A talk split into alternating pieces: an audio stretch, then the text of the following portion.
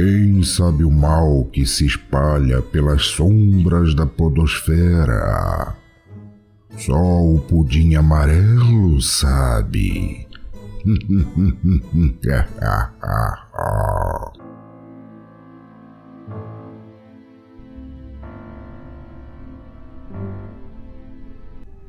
Boa noite, seres de luz e seres de sombra, principalmente os de sombra. Está começando o segundo episódio do Pudim Amarelo, um spin-off do Pudim Cast, apenas para tratar de temas sobrenaturais. Eu sou a Cintia Pudim e hoje nós vamos contar algumas histórias de Aconteceu Comigo, com um bônus super legal de experiências de quase morte.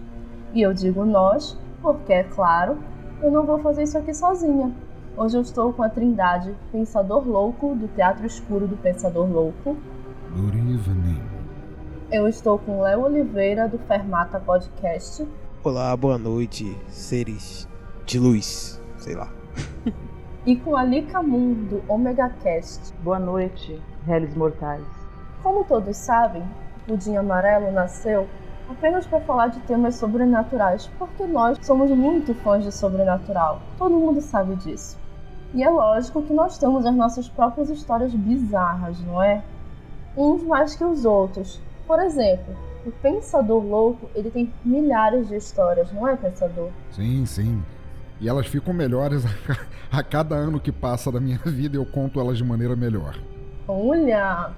Então quer dizer que elas já estão assim num naipe overpower, né? Com certeza. Vamos começar por uma tua, então? Então tá. Mas assim, tem que ser no nível daquela da velha na tua cama. Quem não conhece, é só ouvir o episódio de Aconteceu Comigo. Algumas pessoas já sabem, eu já falei abertamente sobre isso, mas eu eu entrei em coma em 1996. Na época eu tava em banda, aquela loucuragem tal, sexo, drogas, rock and roll, patê de pimentão, castanha de caju, todas essas coisas perigosas que as pessoas usam. Nossa, castanha de caju. Terrível, Tudo cara. junto, né? Tudo junto, batido e enfiado goela dentro e tal. Eu fui vítima de um acidente de carro, eu quebrei a cabeça em cinco lugares, perdi 3% do cérebro ou seja, eu quase virei o Bolsonaro. Ele perdeu mais. Ele perdeu bem mais. Eu fiquei cerca de dois meses e meio para três meses em coma. E é uma história muito engraçada porque. Peraí, não é não. Não, é. Não tem como ser. É claro que é engraçado porque eu não lembro dela. Na verdade, eu não lembro sequer do dia em que. do dia em que aquilo aconteceu. Na verdade, eu acho que eu perdi uma, aquela semana inteira de memórias quando eu, quando eu regressei, assim, mas. O que é engraçado tem uma parte é, sinistra e uma parte engraçada da história é que, um, é, durante o período de coma, e todo mundo tem aquelas, aquelas ideias fantasiosas de que você vê uma luz no fim do túnel, ou de que você vê um túnel para depois ver a luz, ou qualquer coisa assim, mas é, em certo ponto eu sabia que eu estava consciente, mas eu estava num lugar tão preto, mas tão preto, que apesar de conseguir enxergar meu corpo inteiro, eu não conseguia ter noção de espaço, profundidade, dimensões. Era o breu e o breu em si, não havia uma fonte de luz. No entanto, eu conseguia me ver nitidamente. Por mais niilista que isso possa parecer, eu fui largado naquele lugar e eu, sem entender o que tinha acontecido, eu não me lembrava sequer do acidente, eu apenas andei. Andei, andei, gritei, chorei, berrei, me esgoelei, dedo no cu e gritaria, tudo mais, e nada acontecia, exceto quando de vez em quando alguma coisa roçava em mim, sabe? Quando você anda aí, como quando você anda na, na grama baixa e de repente uma mais alta roça no teu calcanhar, e você sente como se alguma coisa tivesse raspando nos teus pés ou tentando te segurar os pés, e era uma sensação muito opressora porque não conseguindo enxergar nada, tudo que eu podia fazer era tomar aquele cagaço e correr feito um desesperado. Eu não lembro quanto tempo isso aconteceu. Eu não parecia ser acometido nem por fome, nem por sono, eu só estava ali, naquele breu, naquela pretidão sem fim que que estava em volta. Várias vezes eu senti isso nos pés, nas pernas, nos braços, sabe? Como alguma coisa não necessariamente iniciadora, alguma coisa brusca roçasse em mim, como se fosse, eu não diria unhas, mas alguma coisa flexível, mas não tropo, tentando me agarrar. E era uma situação bem terrível. E depois disso eu só me lembro de acordar na UTI com uma porra de uma de um andaime segurando a minha cabeça no lugar por causa das fraturas no crânio. Foi foi bem estranho isso. Caraca. Nossa, cara. Que loucura. Nenhuma Nossa. história que eu conte algum dia da minha vida vai passar perto dessa do pensador. Não, mas agora, Nossa, digo mesmo. já que eu contei isso, agora eu quero contar a parte engraçada. A parte engraçada, e isso foi minha mãe quem me contou, porque eu também não tenho noção disso, é que depois de ter recobrado a consciência e com a porra dos ferros segurando a minha cabeça e soro e eu estar numa sala conjugada da UTI, parece que no, no segundo dia disso, Lá pela madrugada eu simplesmente levantei da cama, arranquei o tubinho do meu braço e saí. Com aquele aventalzinho de hospital, com a bunda de fora, coisa linda de se ver pela madrugada e saí pela rua. Falei tchau para recepcionista do hospital e saí. E o hospital era bem ao lado do cemitério de São João Batista, fiquei em Botafogo, no Rio de Janeiro, e disse que os seguranças foram atrás de mim correndo de madrugada e me recuperaram quase na porta do cemitério. Não porque eu fosse entrar lá, mas porque era passagem de qualquer maneira. Então você imagina ver um gordo semi-morto seminu andando de madrugada na frente do cemitério e eu só posso dar graças a Deus que não tinha smartphone ainda naquela época. é. Oh, yeah. O mundo perdeu essa rosca, né? Também tens que agradecer que não eras tu que estavas vendo isso, hein? É, não sei, né? Se eu tivesse meio é carente e eu visse um gordinho dando sopa ali, quem sabe, né? Nossa. É bom que o Pensa já começa assim com carrão de cena, né? Por isso que eu gosto de trazer o Pensa pra cá, porque tipo, é muito difícil bater as histórias dele. Mas já que ele começou falando de experiência de quase morte, o termo experiência de quase morte se refere a um conjunto de visões e sensações frequentemente associadas a situações de morte iminente. Se das mais divulgadas, a projeção da consciência, que foi mais ou menos isso que o pensador teve, né? Que é aquela experiência fora do corpo e tem diversos outros nomes, como desdobramento espiritual, emancipação da alma ou simplesmente coma e pretidão e gramas nos pés. Viagem astral acho que encaixa nisso também, né? Viagem astral, sim, e projeção astral sim. também. Esses fenômenos são normalmente relatados após o indivíduo ter sido pronunciado clinicamente morto ou muito perto da morte, daí a denominação experiência de quase morte, que eu acho que foi o que aconteceu com o pensador, né? Entrou em coma por quase três meses. Esse é um objeto de estudo, inclusive, da psicologia anomalística, que eu nunca ouvi falar, a Wikipédia está me dizendo isso, e da neurociência. Até hoje não existe um consenso científico que explique de forma definitiva as alegações deste fenômeno. Porém, parapsicólogos e espiritualistas interpretam essas experiências como supostas provas ou evidências do dualismo mente-cérebro e da vida após a morte. Por outro lado, os médicos e cientistas apontam essas experiências como alucinações que, durante o estado de coma ou perda de consciência profunda, surgem sob determinadas condições de estresse físico e neurológico, sendo esta a explicação cientificamente mais aceita até o momento. Basicamente, quando o teu cérebro desliga, mas ele não morre, ele precisa criar alguma coisa. Tipo, o cérebro precisa estar ativo. Então, existe uma vertente que diz que o cérebro cria essas alucinações justamente para ele se manter vivo. É mais ou menos aquele lance de quando você entra num. Como é? Aquele, aqueles tanques que você não tem nenhum tipo de sensação. Vocês já ouviram falar deles? Você fica flutuando, não tem sono. Tem... É uma câmara de suspensão sensorial. Você fica ali e você não sente nada. Você não vê nada, não ouve nada. E em situações assim, o cérebro cria essas alucinações. E pelo que eu pesquisei e pelo que eu estudei também, essa, essa visão do corpo é a alucinação mais comum, porque é a coisa mais básica que o cérebro tem, que é a nossa forma física, quem nós somos. Então é comum que você se veja mas assim, isso pelo lado da ciência, né? Que é, é só uma parte, a partezinha sem graça dessa história, não é? Eu não imagino que eu tenha feito uma viagem extracorpórea, porque eu não, realmente, como eu disse, não vi nada. Talvez eu tivesse tão trancado dentro do, do meu próprio corpo, privado de sensações e todas aquelas cutucadas que eu levei e que eu me lembro ainda bem que nenhuma delas foi no cu, senão eu poderia gostar, podem ter sido enfermeiros tocando meu corpo, médicos tocando meu corpo e eu não saber. Mas o, o aterrorizante disso é você, da mesma maneira que você estar em coma e não poder mover o teu corpo, não ter domínio sobre, sobre ele, e estar perdido numa porra de um de uma devassidão completamente preta, sem entender como foi parar ali, não podendo sentir o chão não podendo ouvir sons ou enxergar nada, você sentir como se alguma coisa te tocasse. E foi uma experiência bem. Olhando, claro, agora, depois de todo esse tempo que passou, é, é divertido falar sobre isso, etc. Então, mas eu fiquei. Cada vez que eu me lembrava disso, quando eu reganhei consciência, eu fiquei razoavelmente cagado, sim. Imagino. Eu imagino. Chegaste a conversar com os médicos sobre isso? Sim. E aí? Ah, a resposta básica deles é: bom, você pode ter sonhado isso depois que você reganhou consciência, porque é, você tá levando morfina na veia, então isso é meio. é verdade. Mas o que sabem eles, aqueles farsantes? Illuminatis, Illuminati. Tem, tem que continuar a morfina, não, pera.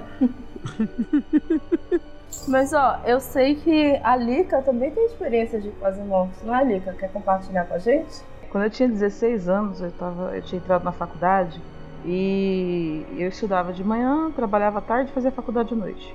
Por quê? Não sei. Jovem faz essas loucuras, né?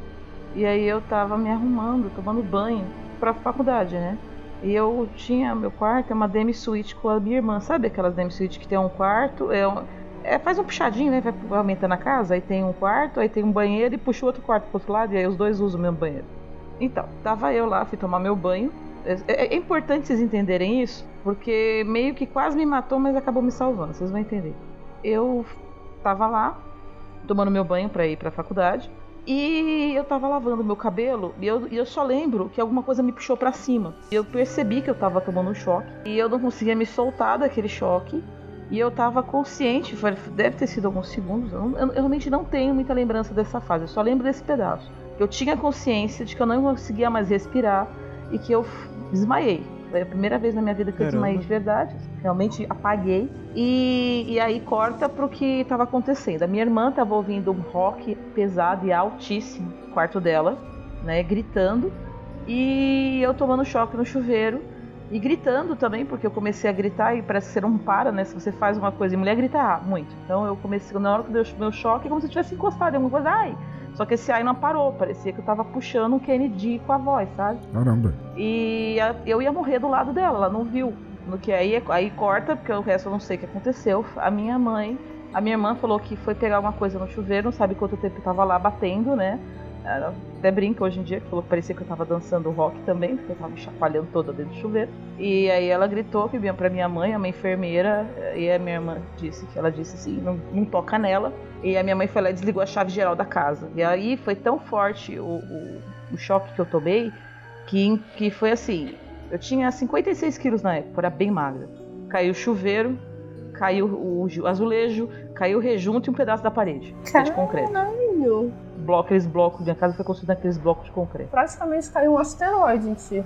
Não, eu, eu, eu só tava encostada. A ponta do meu dedo encostou no, no, no chuveiro, a corrente elétrica. Nossa. Eu fiquei tanto tempo grudada naquilo e quando parou, eles desligaram, eu, eu caí e puxei tudo isso junto comigo. Eu quebrei o chuveiro, eu, eu quebrei o banheiro. Né? E, e, é engraçado, assim, é igual hoje pensando nisso, foi engraçado, porque doeu pra caralho. Desculpa, pra caramba. Não, aqui tá liberado palavrão. Tá, então tá bom, doeu pra caralho, porque doeu mesmo. O advérbio de intensidade nesse momento foi esse. E eu só conseguia pensar que eu ia morrer pelada. o desespero, Caraca. né? Caraca. Meu Deus, eu vou morrer pelado. Prioridades, né? É, porque geralmente a gente tira a roupa para tomar banho, né? Uma situação que acontece. E eu não lembro de mais nada, eu só lembro que eu acordei no hospital, né? Horas depois, dias depois, sei lá, eu tava muito, eu tava muito aérea, eu não consigo lembrar mais nada que aconteceu. Eu lembro desse momento, não lembro quanto tempo eu fiquei assim, eu sei que eu apaguei tomando choque. Eu dei muita sorte porque o meu corpo, a corrente elétrica não cruzou o meu corpo. Nossa é, ela, ficou, ela entrou e saiu pelo mesmo lado. Então ela saiu, ela entrou pelo meu dedo mindinho da mão, não, pelo meu dedo médio da mão e estourou pelo meu dedo mindinho do pé do mesmo lado esquerdo. Então Ui. eu explodi o meu dedinho, meu dedinho ele explodiu e o meu dedão também. Caralho. Caramba. Ficou bem nojento isso. É, foi horrível. Meu dedinho, meu dedinho é até meio zoado até hoje por causa disso, é, com a marca, né? E eu fiquei tipo um ano com a marca da Adidas, sabe, no corpo. Ficou duas linhas brancas no meu corpo, de fora a fora, pelo braço, passando por dentro do braço, sabe? A perna, tudo. Que era corrente elétrica ali. Se eu tivesse cruzado, eu teria morrido. Foi isso que aconteceu. Essa foi uma experiência de que eu apaguei de verdade. E assim, não vi nada fora de mim, pensei nessas coisas, mas é como se eu tivesse fechado os olhos e acordado no hospital. Toda fodida, né? né? Com as pessoas me chacoalhando, falando, Lili, você tá entendendo que dia é hoje? Eu sabia lá que dia era hoje até hoje, vou saber naquela época. Foi bem complicado. Então não teve uma coisa. Isso não teve assim sobrenatural, mas foi uma experiência assim. Eu realmente é, eu tive parada cardíaca, tive vários problemas. mas eu não lembro de nada, não, não, tenho nada dessas coisas que o pensador falou, realmente não vi nada, como se eu tivesse dormido e aberto os olhos logo depois, só que esse logo depois foi muitas horas depois no mesmo dia. Essa foi uma vez, né? Aí eu tive uma outra vez em que eu tinha. É, pobre não tem doença, né? Pobre tem frescura. Uhum. é assim funciona. Seu, sua mãe resolve os problemas assim: você não tem doença, mas você tem frescura? E eu descobri que eu tinha TDA quando eu era grande, já velha. E eu tive um, uma crise muito forte quando eu fui descobrir o que eu tinha. E nessa crise eu tive uma crise de ausência, que eu nem sabia que existia, né? E eu apaguei por mais ou menos uns dois dias. E eu não sei, nesse ponto eu fiquei mal pra caramba, só que foi um, uma crise porque meu cérebro entrou em curto-circuito, parou. Foi isso que aconteceu, foi bem zoado também. É, mas eu também não lembro de nada, talvez eu. E pior que eu tenho uma. Eu, eu, acredito em coisas, eu vejo coisas, mas eu mesmo não aconteceu nada comigo, eu achei estranho isso. E o ano passado, quando eu infartei. Nossa! Nossa. Né? Oi? Foi assim. Seu histórico, hein? É, ano passado eu tava de boa trabalhando no congresso. Aliás, esse dia 28 faz.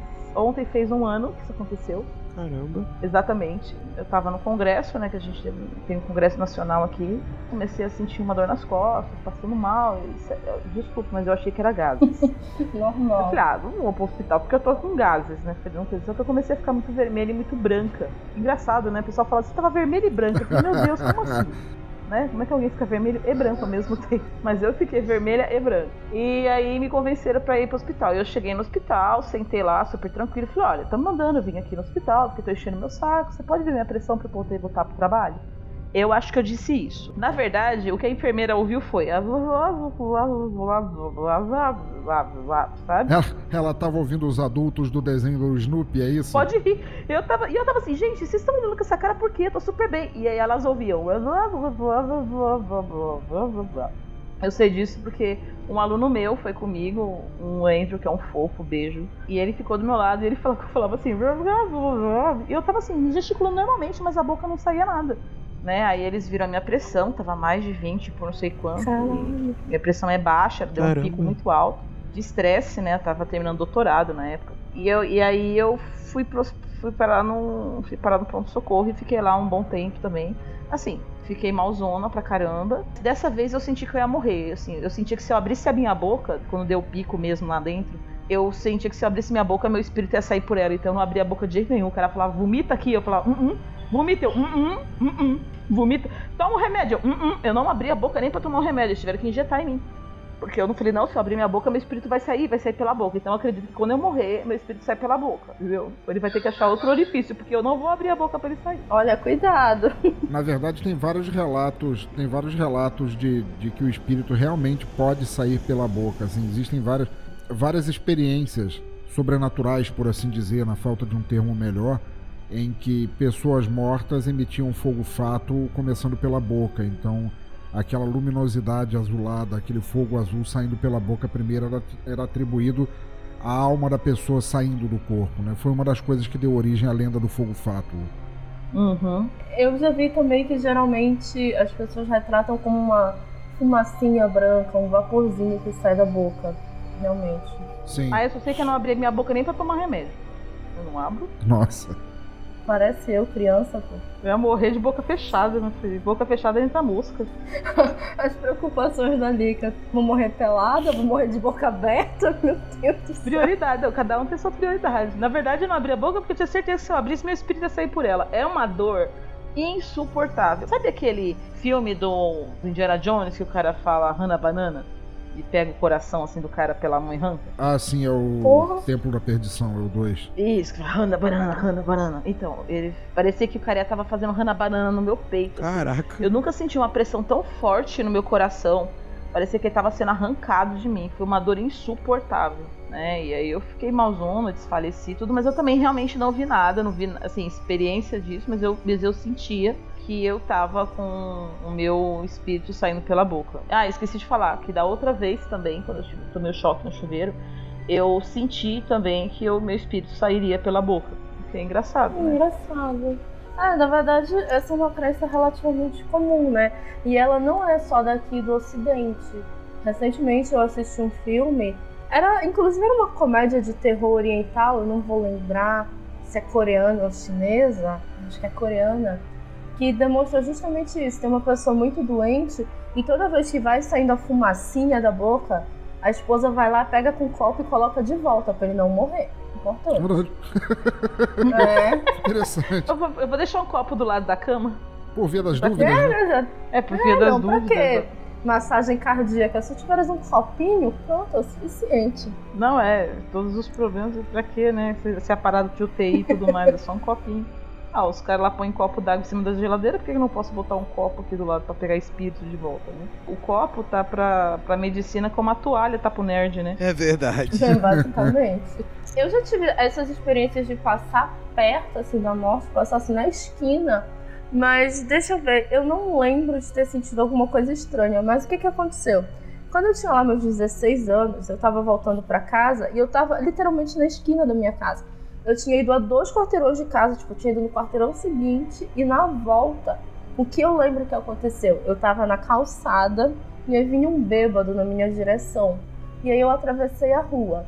Eu lembro de ter passado da metade da rua, ou seja, eu já estava no sentido que eu deveria estar vendo os carros, né? Só que uma moto veio na contramão e me atropelou.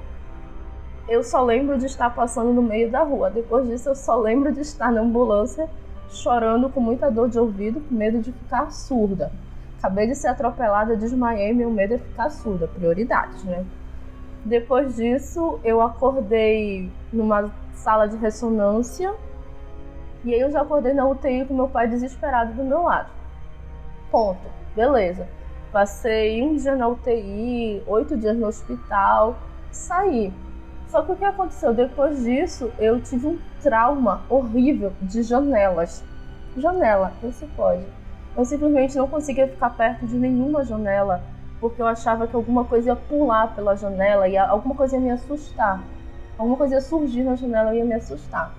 Mas o que, que aconteceu? Voltando um pouco no tempo, vocês lembram? Aí foi uma experiência de quase morte que eu tive. Vocês lembram do comercial do Passat? Ah, ah zumbi? Sim, sim, claro, claro. Cara, aquela. Nossa. Você é velho, hein? Aquela foi a primeira experiência de quase morte de muita gente, né? clássico, clássico. Você pode colocar isso no feed pro pessoal ter essa experiência. A gente pode não. Pois é. É, não conta não, deixa a pessoa passar por isso e depois xingar a gente até a quinta geração. Não, melhor, melhor, melhor do que essa é só a experiência do joguinho do mouse, né? Que é tão bom ah, quanto do, essa. labirinto. Uhum. Do labirinto. Também é bom. É, passando sim. mouse, que é bem bacana. A minha filha, a minha filha mais nova, a Lilith, ela vivia me perturbando. Pô, pai, deixa eu assistir filme de terror, deixa eu assistir filme de terror. Dois anos atrás, ou seja, ela tava com sete anos, uhum. eu falei, então tá, você vai assistir um vídeo bem curtinho aqui. Se você se você não ficar com medo desse vídeo, eu te deixo assistir um filme de terror com o papai. Tá bom? Ah, é um vídeo curtinho, não vai acontecer nada. Eu botei esse do Passat. Cara, para quem conhece a minha casa, ela é bem comprida, assim. Lilith estava do meu lado, ela assistiu. Quando aquilo aconteceu, ela berrou, saiu correndo, se enfiou embaixo da mesa da cozinha, com o coração quase saindo pela boca e chorando copiosamente, dizendo: Não, não, vai me pegar, Caralho. vai me pegar. Oh, meu Deus. Maravilhoso, cara, maravilhoso. Pô, é muito bom. Olha, é, inclusive foi minha mãe que me mostrou o comercial hum. do Passat. Então, é por algum motivo o meu cérebro associou uma coisa a outra. No comercial do Passat era um carro, né? Mas comigo na vida real hum. tinha sido uma moto. Eu não tive a experiência de quase morte, mas o trauma que ficou depois, o tempo todo eu achava que ia ter um troço. E na minha casa tinha uma janela enorme, que era do tamanho da parede, gigante mesmo. Não sei pra uma janela daquele tamanho. Cara, eu não ficava na sala. De jeito nenhum, eu não conseguia ficar na sala. Aí depois foi passando trauma e tal. Hoje eu consigo, né? Ainda mais porque hoje eu moro no quarto andar. Se alguma coisa aparecer aqui, mano, é espírito, com certeza. Ninguém vai pular até aqui numa boa e aparecer pra me dar um susto, eu espero, né? Nunca se sabe.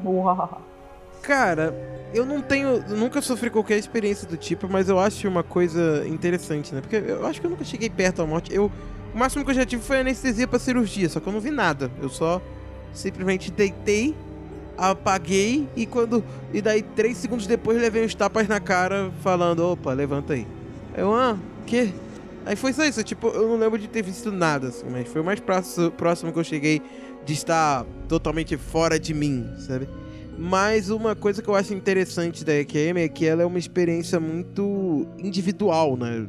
No questão do, do sentido da coisa, porque uhum. é aquela visão que você tem, ou aquele sentimento que você tem com, com você mesmo. Tipo, eu acho a, a importância disso algo muito pessoal, porque muitas das vezes a, a experiência que aquela pessoa tem ao sofrer aquele tipo muda a forma como ela vê a vida, entendeu? Uhum. Isso, isso é absurdo. Eu já tive experiências de pessoas próximas. Teve um, um, um, conhecido que era da minha igreja, na época que eu era de igreja e tal. Ele tava um dia indo pro culto da igreja e ele saiu, pegou a moto dele e daí no meio do caminho ele levou o acidente feio que ele ficou, sei lá, uns dois meses de coma, mais ou menos. E, cara, ele contou umas experiências meio bizarras de que ele viu. Ele se via na cama, sabe? E pessoas em volta da cama, só que não eram pessoas comuns, eram tipo. É, criaturas, tipo, eram, anjos, assim, meio que protegendo ele no meio do, da cirurgia e tal. Ele viu algumas coisas, assim, bizarras, mas que tudo aquilo que ele viu, para ele, foi uma experiência que mudou a forma como ele viu o mundo, entendeu? E, e através daquilo, é, isso ajudou com que ele melhorasse. Eu, por mim, não acredito em muita coisa de tipo, eu, na minha cabeça, eu, do meu lado mega cético que sou, pega aquela questão de tipo, é algo simplesmente da nossa cabeça, sabe? Mas é algo da nossa cabeça que é importante para nós, entendeu? Que se, se aquilo tá acontecendo dentro de nós de alguma maneira é para nos fazer sentir melhor, entendeu? Então é um pouco da forma como que eu vejo o que a EQM acaba sendo. Sim, sim. É, depois, por exemplo, de ter sido atropelada por uma moto, nunca mais atravessei fora da faixa, gente. Aprendi da pior forma possível, mas aprendi. Exato, exato. Você, você aprende essas coisas, entendeu? Você vê que, que deu merda e tu começa a repensar sobre, sobre a vida, né? Começa a repensar sobre, porra. Só teve uma vez que eu coloquei meu pezinho para fora da faixa, depois que aconteceu isso que eu tava muito atrasada com o compromisso. E aí eu atravessei, tipo, na frente do ônibus, tipo, eu saí do ônibus e atravessei. E aí outra moto me acertou. Só que eu já tava acostumada, né? Tipo, caí no chão, meu óculos saiu voando. Eu peguei meu óculos e o motoqueiro falou assim: não levanta, não levanta. Eu não sei se ele ia me ajudar. Eu não sei Caraca. se ele ia me escrotear, tava errado. Eu disse: não, não, tô atrasada. Peguei meu óculos e saí correndo. Aí eu cheguei no lugar, gente, fui atropelada, assim, branca que nem uma vela, né? Aí meu amigo começou a rir da minha cara. Aí eu não ri, né? Aí ele, tu tá falando sério? Tô, porra. E tá tudo bem contigo? Não, caralho, acabei de ser atropelada, né? É, aquilo que tu, tu, tu, acaba de levar um tiro, mas aí o pessoal, ih, tá tudo bem, tá tudo bem. Não, não, não, tá, tô, tô, tô ok, ó. Não tá acontecendo nada. Ótimo. Aí sua cabeça saindo sangue no meio da testa. Não, aconteceu nada, tá tudo bem. É só um tiro, pô. Só um tiro, só um tiro. O Tupac levou quantos mesmo? é, mas é, é complicado. Enfim, eu, essa a experiência de quase morte é algo muito pessoal e que realmente é algo que eu acho que a gente nunca vai conseguir comprovar se é real mesmo. Se aquela pessoa viveu, é real para ele e é aquilo que importa, sabe? Fazer uma coisa então, uhum. então, Léo. Se eu morrer, tendo que hum. eu sou mais velho aqui, eu volto para te contar se eu puder, tá? Poxa, agradeço, agradeço. Mas dá uma puxadinha no meu pé de leve, tá? Pra eu não cair da cama de noite. Porque não senão... puxa ele com toda a força do mundo, sabe? É, se não puxa muito forte porque vai acabar doendo e tal. Posso cair. É complicado. Que coisa bizarra. que Aconteceu comigo, tá? Pelo jeito aqui, todo mundo aqui já passou perto da morte e tal. Umas coisas bizarras totalmente acordadas já aconteceram com vocês? Aí eu já tenho algumas pequenas histórias, assim. Poucas, mas tenho. Depende, você quer começar por onde? Você quer começar pelas bizarras ou você quer começar pelas bonitinhas? Porque tem umas que são bonitinhas. É, as bizarras é que são legais. Vai pelas bizarras. Não, vai pelas bizarras. Você tá competindo com o pensador. É porque nem sempre eu vejo coisa feia, às vezes eu vejo coisa bonita, mas às vezes é feio. É, verdade. Eu, eu, tenho, eu não tenho um problema de eu ver coisas. Eu vejo coisas, eu uhum. sonho com coisas e eu fico. Engraçado, o número da Mega Sena eu nunca sonhei. Meio revoltada com isso, sabe? Mas, por exemplo, uma vez eu tava trabalhando, essa, essa é bonitinha, mas assim, é, é, é, é bizarra, mas é bonitinha. É, eu, tava, eu tava trabalhando numa escola é, como coordenadora, numa escola de, é, de ensino à distância, há uns anos, muitos anos atrás, e eu tava sentada assim na mesa e tava, e tava a diretora da, da, do colégio que sentava, que foi minha amiga até hoje, sentada na minha frente.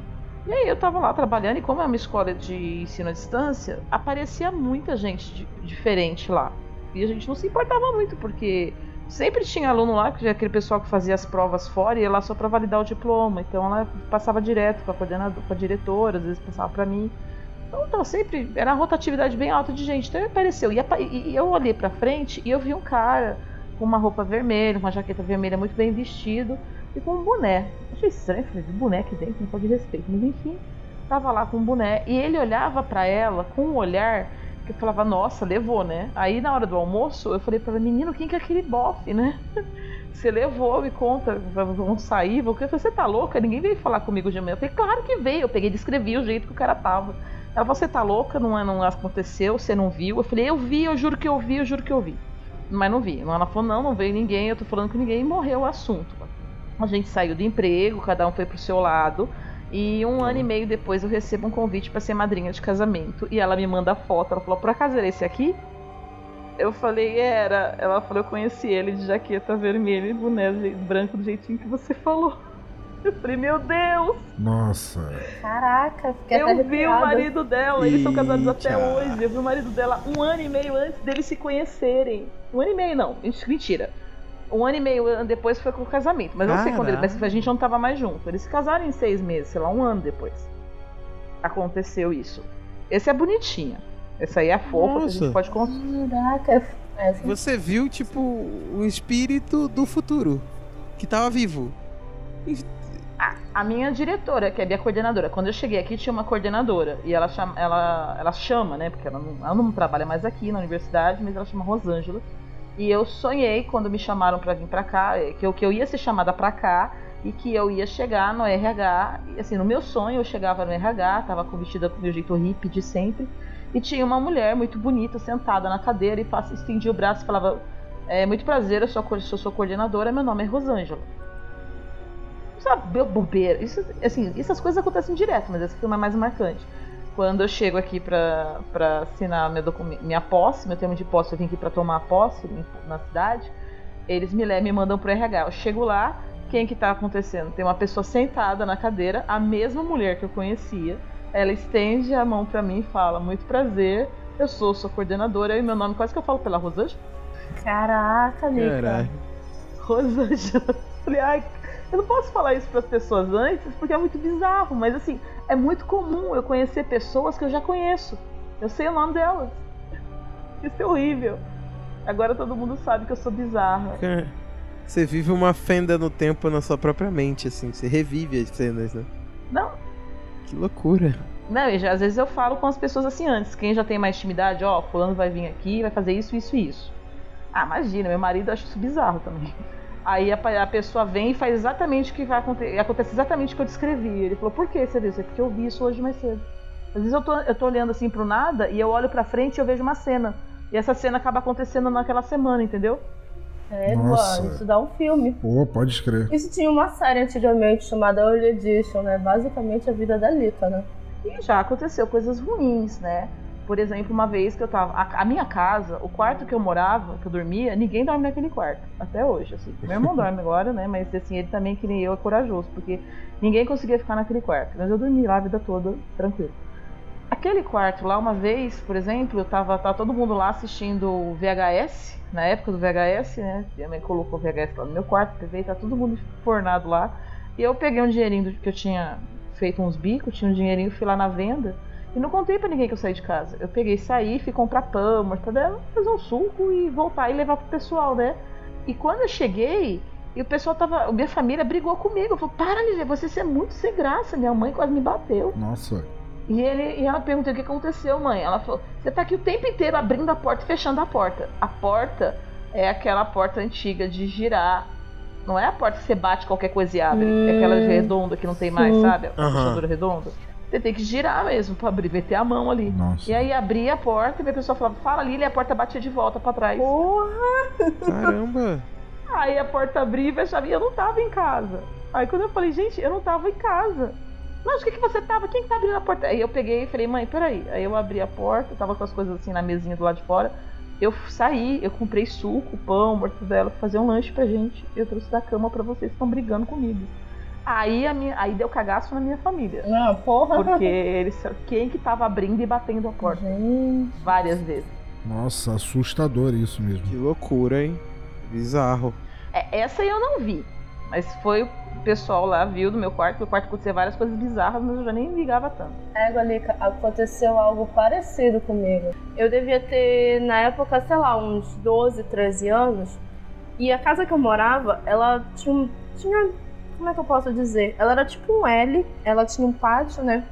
E nesse L, que era a entrada dela, tinham duas portas, né? Assim, ângulo de 90 graus. A porta que a gente sempre usava e uma porta que estava sempre trancada. E assim, a casa era tem um pé direito muito alto, uma porta enorme. E aí tô eu lá sentada na batente da porta com uma outra amiga minha, a gente está conversando sobre fantasmas e uma terceira amiga contando lá dos fantasmas da que era lá do acho que era do escritório da tia dela. E aí ela pegou na maçaneta da porta e começou a sacudir. Ela disse não, porque o fantasma fazia assim na porta. Só que ela sacudia e a porta era muito pesada, ela não, tipo, não acontecia muita coisa com ela. Não fazia barulho nem nada, mas a gente via que ela tava fazendo força na porta. Ok, né? Aí ela continuou falando, né? Aí ela largou a porta e continuou contando a história, né? Aí blá blá blá, blá vai, papo bem. Cara, de repente a porta abre com um cacete pra dentro. Nossa. Caiu e a minha amiga pra dentro de casa. Gente, a gente levanta, meu Deus, o que foi isso? A porta abriu, a porta abriu. Aí eu começo a falar desesperada, porta, porta, porta. E minha mãe chega porque ela viu a porta aberta. O que foi? A porta abriu, a porta abriu. Que porta aquela porta? A mãe, como vocês abriram aquela porta? Eu não sei, eu não sei. A gente estava falando de fantasmas que abrem porta, a porta abriu, mãe. Foi isso. Aí ela tá vendo, e se vocês ficam contando história, não sei o que e tal. Cara, depois disso, eu não quis nem falar mais com minhas amigas. Não, mentira. Depois disso, eu ainda falei com elas, mas história de fantasma só durante o dia. Cara, É. é, égua foi assim, tipo, um acontecimento único na minha vida. Porque, claro, a gente pode dizer, não, ela pode ter balançado a porta e tal. Só que tem mais uma coisa. Era dessas de rodar também a fechadura, como a da Lica, mas ela não abre por fora. Ela não, ela não se move por fora. Ela só abre por dentro e ela é o tempo todo trancada na chave, até hoje. Então, não, não existe uma explicação lógica para aquela porta ter aberto. Mas, caraca, gente. Pensa numas caboclas que ficaram com medo naquela noite. Pensa numas caboclas que dormiram de olho aberto. O cagaço vem, né? Mano, demais. Demais mesmo. Quatro anos atrás, isso aconteceu aqui em casa. E foi bem recente. Se você pergunta pra. Perguntarem um dia, tiverem a chance de conhecer a Lilith, minha filha mais nova, ela vai, vai contar pra vocês. Que é uma história meio dúbia, por assim dizer.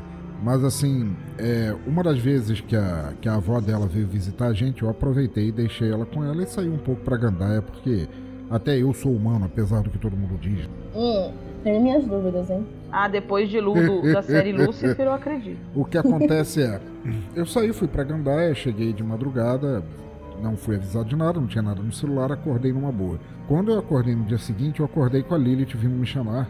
E ela dizendo, pai, pai, pai, eu tentei acordar a avó e a avó não acordava.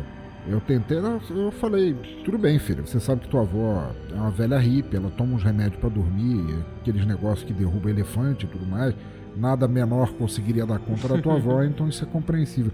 Não, pai, não, pai, você não acredita, eu vi alienígenas aqui em casa. Aí me deu aquele tom e eu falei, como? Eita. É, Oi. pai, alienígenas, alienígenas no, no meu quarto, eles saíam da parede pra me pegar. Eu falei, filha, você teve um sonho. Não, não tive, pai, você tem que acreditar em mim, os alienígenas vieram me pegar. Como é que eram esses alienígenas? Dizia Lilith, a pele deles era cinza e o olho saía um sangue preto. Saía como petróleo, óleo, óleo velho de dentro do olho dele, deles, e eles tinham dentes e tudo mais. E eu fui deixando a imaginação, não, não quis mais contrariá-la. É, abracei, falei, tudo bem, o pai tá aqui, nada vai acontecer, não sei o que. E ela fa- falou, pai, pai, eu não quero que isso aconteça de novo, eu não quero que eles apareçam, eu não quero que eles venham me buscar, eles vieram me buscar.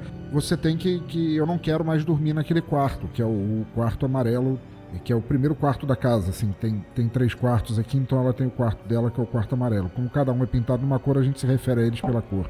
Você tem Uhum. que ver, tá tudo quebrado, tá tudo quebrado. E, pô, tá tudo quebrado o quê, filha? Vem ver o que eles fizeram no meu quarto. E aí eu fui até o quarto, o primeiro quarto da casa, e sabe aqueles armários? Todo mundo tem aqueles armários baratinhos de aço com as laterais cheias de furinhos.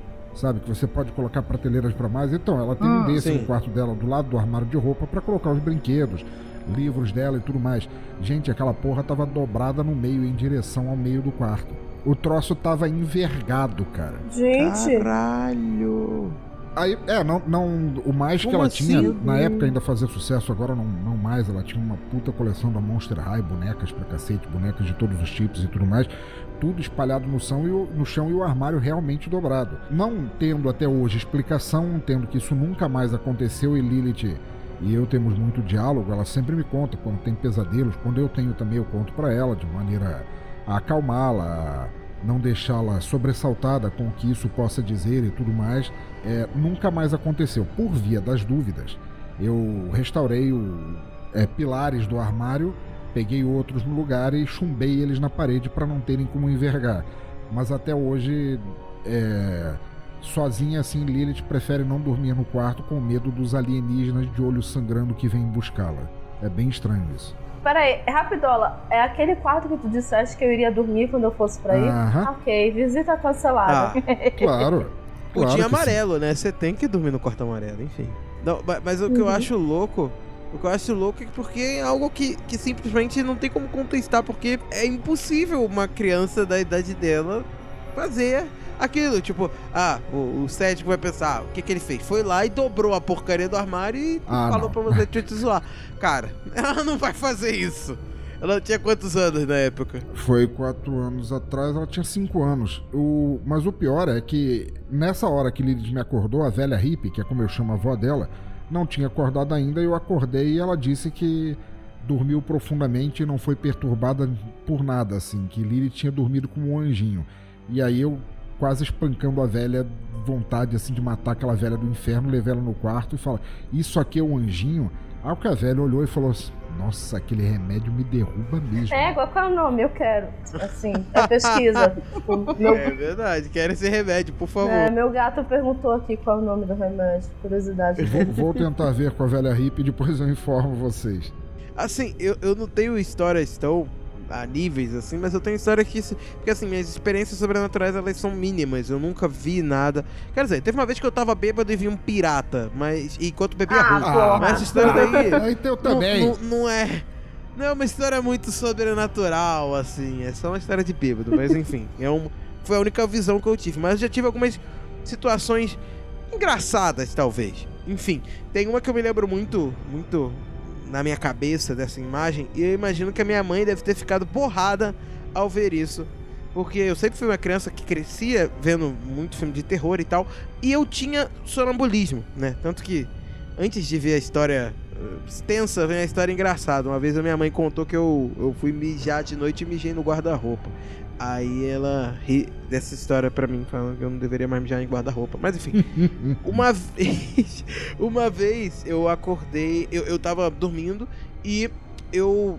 É, eu lembro de da cena, simplesmente de eu acordando com a minha mãe me chamando, falando Léo, Léo, Léo, e eu em frente à TV, sentado, olhando pra TV, sabe quando a TV tá aquela TV antiga, com estática, com chiado, Hum, sabe? Não olhe para a luz, E eu estava Caroline. simplesmente sentado em frente à TV, olhando para aquilo, de perna cruzada e com os olhos. eu- não lembro de eu abrir os olhos. A minha mãe dizia que eu tava com os olhos abertos. Eu tava sentado lá vendo TV e vendo o nada, né?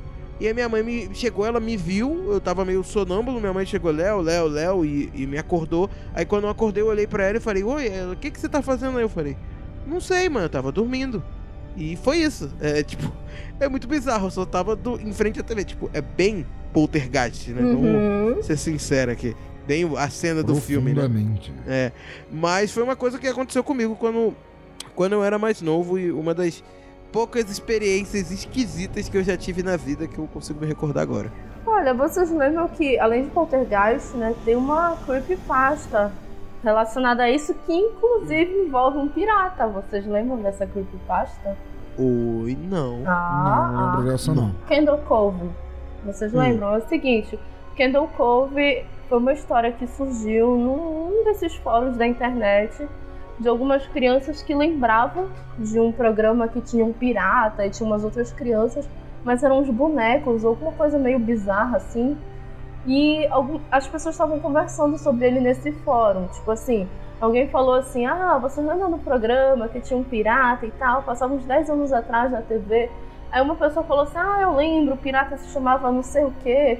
Aí outra, ah, porque tinha umas crianças e tal, tal, tal. E aí foram falando sobre esse programa e várias pessoas foram respondendo. Aí uma das pessoas falou assim: Gente, eu perguntei para minha mãe sobre aquele programa e ela me falou que toda, tipo, toda semana eu sentava na frente da TV para assistir Kendall Cove, só que a TV só mostrava estática.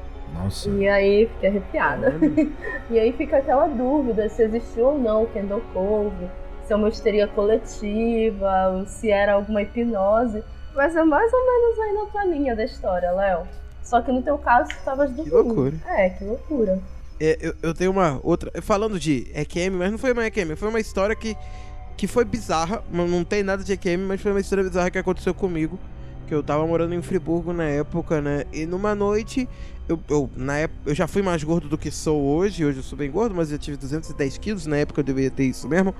E eu tinha apneia. Tenho até hoje, porém menos, né? Apneia de sono. E daí numa noite eu tava dormindo. Só que não era co comum de acontecer isso que aconteceu nessa noite. De simplesmente no meio da noite eu deixei de respirar.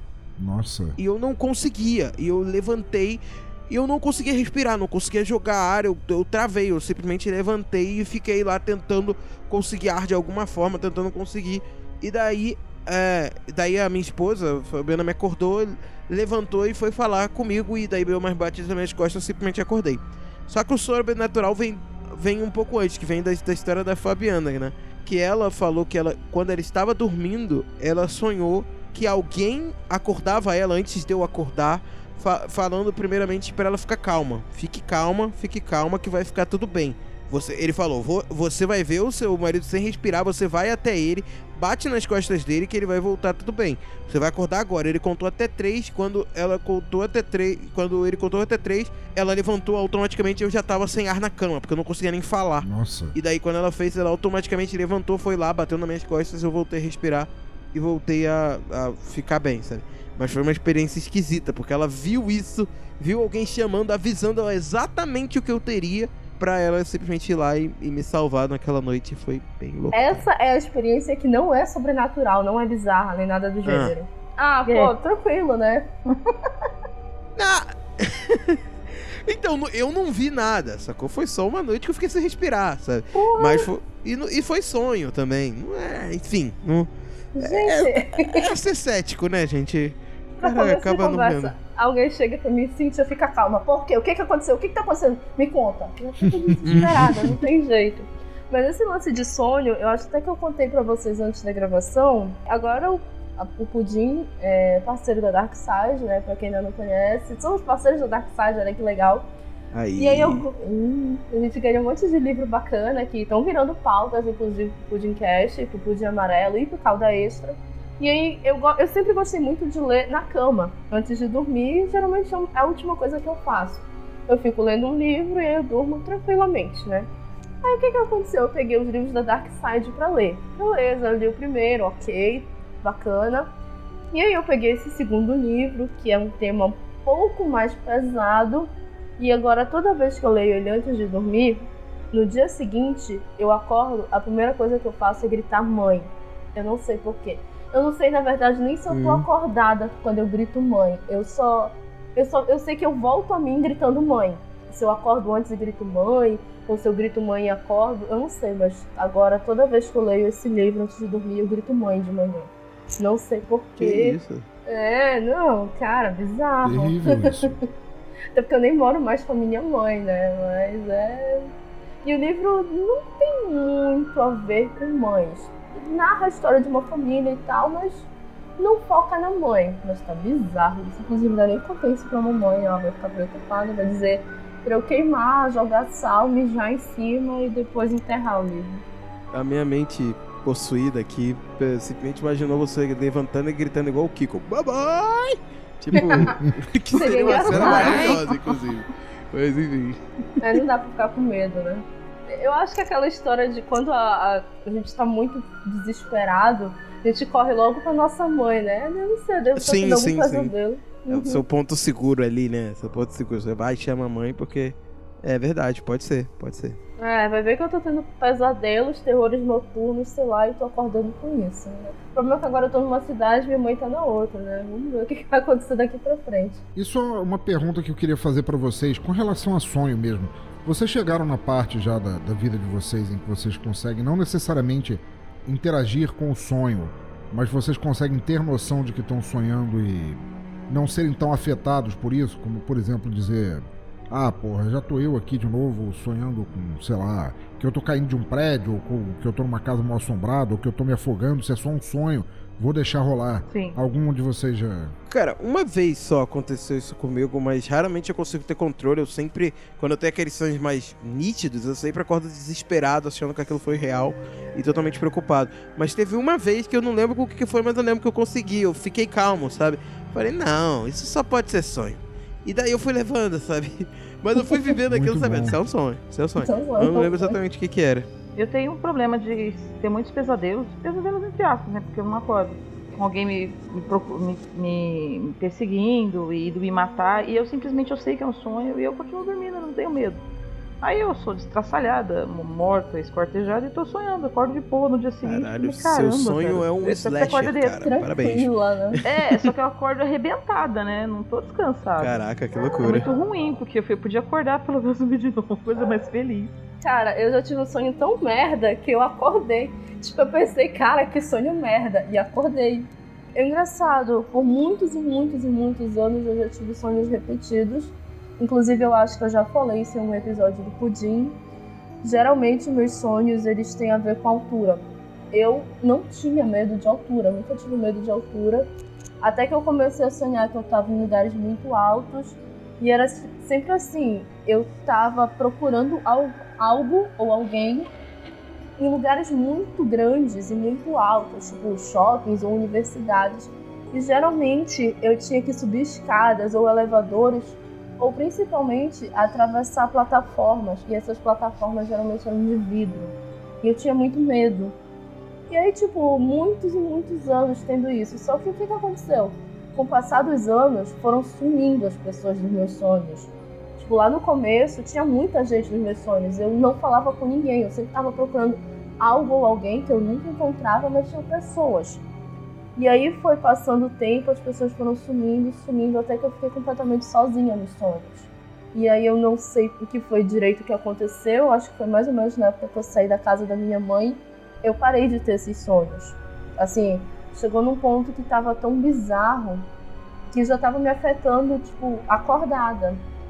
Porque eu fui pra um, eu fui pra um lugar com um amigo meu, a gente foi tirar umas fotos e tinha uma escada. Eu não consegui subir a escada. Eu fiquei paralisada de medo. Aí Caramba. eu disse, Cíntia, eu fiquei assim, isso nunca aconteceu comigo, sabe? Eu nunca tive medo de altura. Mas aí nesse dia eu fiquei paralisada de medo. Aí depois disso, os sonhos pararam. E aí eu consegui subir a escada da outra vez que eu fui lá.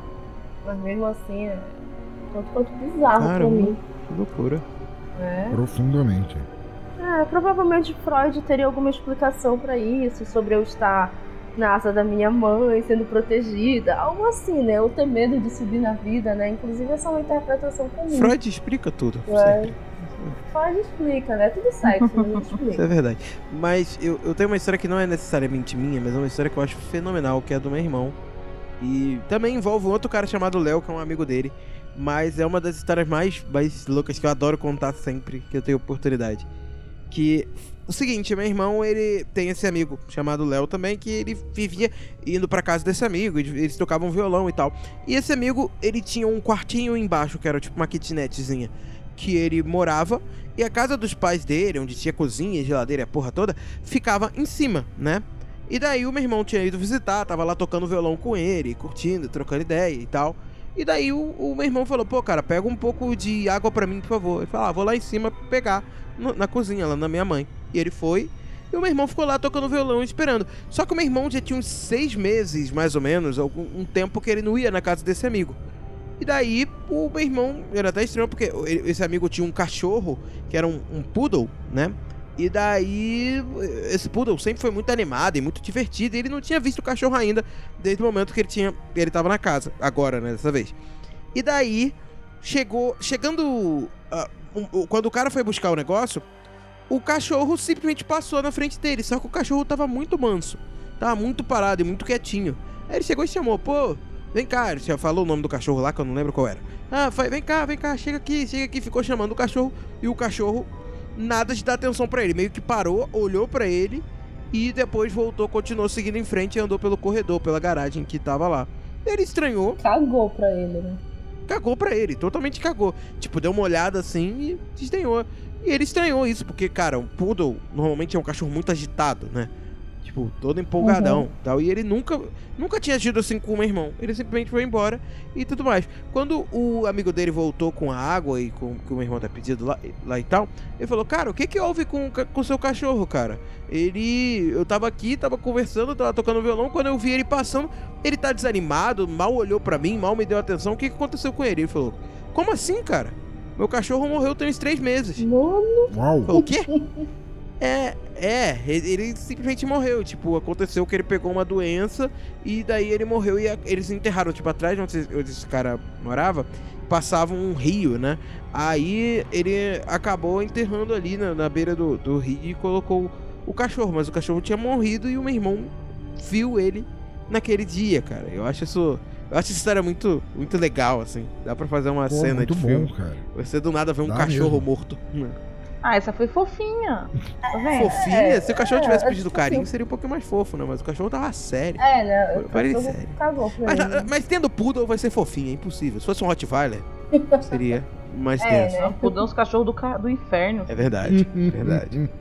Se fosse um pincher, aí sim eu ficaria É, preocupada. Peach. É, Peach ele não morre, né, cara? Já é do inferno aquele cachorro. Ah, eu tenho uma história relacionada a animal. Ela não é exatamente sobrenatural, mas foi um dia que eu levei um susto. Eu morava ainda com a minha mãe e a gente tinha um gato. Era só um gato, que era o Charlie, que era um gato branco.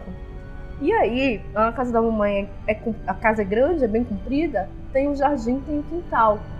E a mamãe tinha começado a falar que ela tinha visto um gato igual o Charlie, um gato branco lá no quintal. Aí eu, mãe, eu nunca vi esse gato, mãe, eu vejo, eu vejo o gato, será que é fantasma? Só eu vejo o gato, meu Deus, e agora, e agora? A mãe tava ficando paranoica já com o gato, né? Só ela viu o gato. Aí, tá, tudo bem. Foram se passando as semanas, e aí um belo dia eu tava, eu tava lá de touca, de touca lá na casa, e eu ia entrar pro meu quarto, né? Aí eu passei assim pela sala e olhei pro pátio. Aí eu vi assim, né? É, nossos dois gatos estão bem. Eu vi o, o Charlie e um outro gato se olhando assim, se encarando como se na frente do espelho, né? Nossos dois gatos estão bem, beleza. Aí eu dei uns três passos e disse: Peraí, nós não temos dois gatos, nós só temos um gato. Aí eu voltei e vi o tal do outro gato. Caralho. Gente, mas foi um susto tão grande que eu acho que na hora eu dei um, um grito e o gato se assustou. Aí eu, gente. Nunca mais voltou. Não, pior que voltou. Ah. Aí eu saí correndo, mãe, mãe, eu vi o outro gato, a senhora não tá ficando doida, não é fantasma, não é nada, eu vi o outro gato. Aí a gente descobriu que realmente tinha um outro gato lá, que era igualzinho o nosso, só que ele tinha uma diferença, só uma diferençazinha, é que ele não tinha o rabo comprido, ele tinha um rabo cotó, né? Então a gente chamava ele de cotó. Aí eu, gente, o gato existe, não é loucura da cabeça da minha mãe, o gato realmente Eu, existe. eu- teve uma que, assim, gato olhar pra lugar do nada é uma coisa comum, né? Ah, mano. Isso daí dá, dá um cagacinho. Mas teve uma história específica que eu lembro até hoje. Inclusive as pessoas me, jogam, me, me julgam, porque eu tenho. Sempre quando tem essa história, eu tô jogando algum jogo sobrenatural sinistro. E eu tava jogando Resident Evil, eu acho que no meu videogame. E daí os meus, meus gatos estavam brincando, né? É, inclusive, esse gato até já faleceu, o Peter. Aí ele tava correndo e tal, tava brincando, um correndo pro lado pro outro e tal. E tava uma correria. Só que daí, tipo, entre os dois sofás de três e, e dois lugares, sabe? Fazendo um, tipo um L. O meu gato tava passando entre ali brincando, né? E daí, no meio da corrida, do nada, ele deu uma parada. Ele simplesmente estava correndo, brincando, com o outro, puf, parou. E ele ficou olhando para aquele lugar especificamente, entre um sofá e outro ali. E ele olhou, tipo, de ponta cabeça, sabe? E foi, sabe? Nossa. E ele foi olhando, olhando de ponta cabeça e dando passo pra trás devagarzinho, sabe?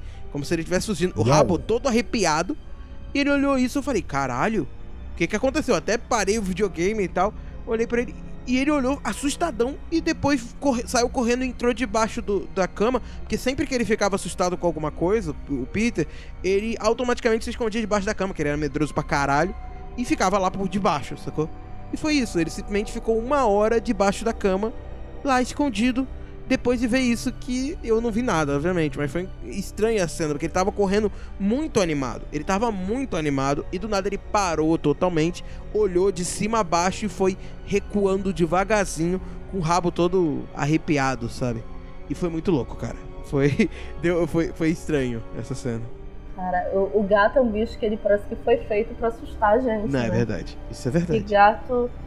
Eu lembro que uma vez uma amiga minha tava falando que ela tinha lido em alguma revista de neuropsicologia, olha a loucura, que tinha sido constatado que o gato, ele tinha.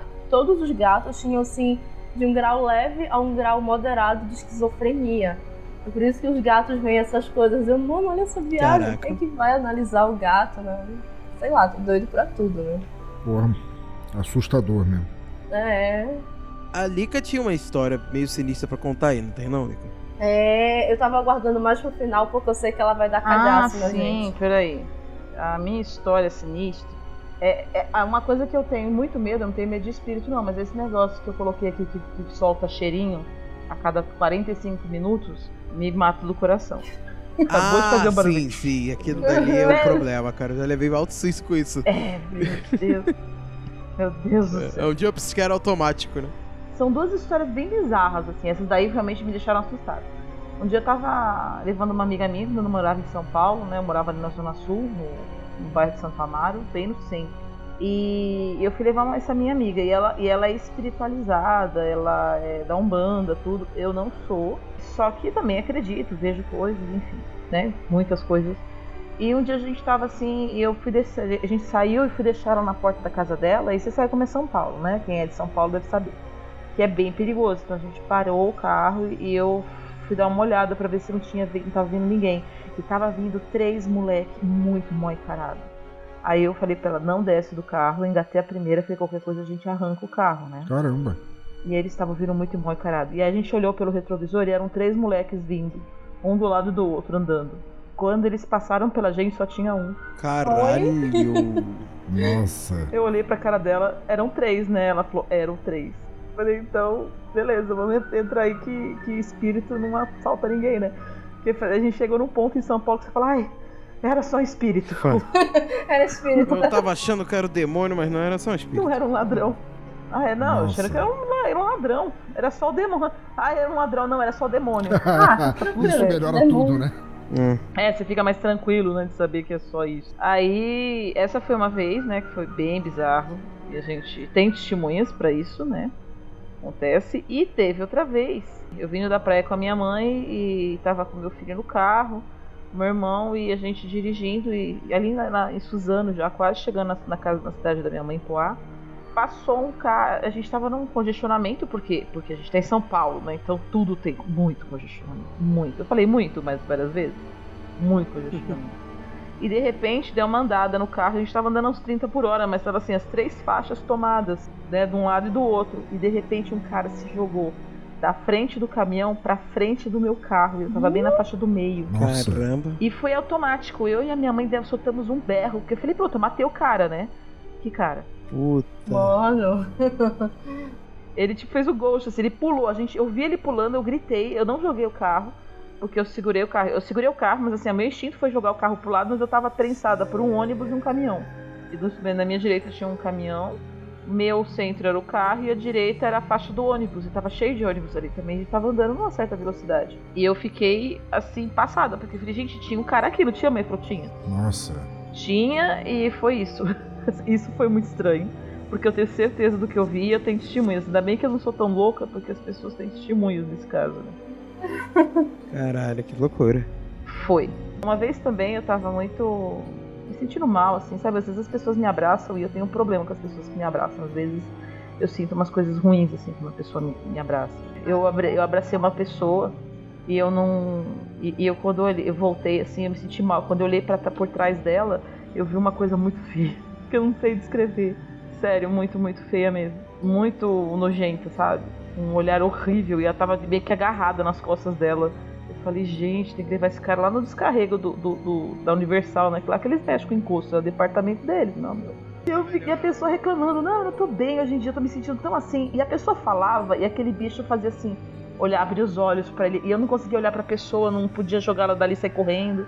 Eu abaixava a cabeça e falava, uhum, que coisa, não. Quase que eu falei assim, minha senhora, vai para casa, joga um sal grosso. Sei lá, põe uma água na televisão. Liga, não fala que eu te escuto, faz alguma coisa. Chama o padre Quevedo.